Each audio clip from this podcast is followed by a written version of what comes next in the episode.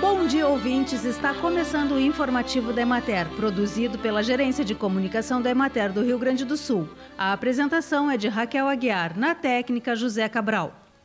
Adaptável a diferentes realidades, a criação de abelhas sem ferrão, conhecida como meliponicultura, tem atraído a atenção de um número cada vez maior de adeptos. Os meliponídeos são de fácil manejo. Além de serem uma opção de renda aos produtores, contribuem com a polinização de plantas.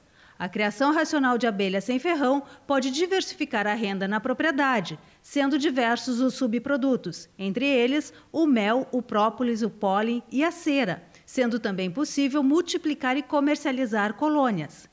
Na regional da Emater de Santa Rosa, por exemplo, é comum a presença de espécies como a jataí, que é uma abelha bastante rústica, com grande capacidade para fazer ninhos e sobreviver em diferentes ambientes, inclusive no ambiente urbano. A jataí é uma espécie conhecida por produzir mel saboroso, suave e bastante procurado em função de suas propriedades terapêuticas, principalmente para infecções das vias aéreas superiores. Além do mel, a jataí produz própolis, cera e pólen de boa qualidade.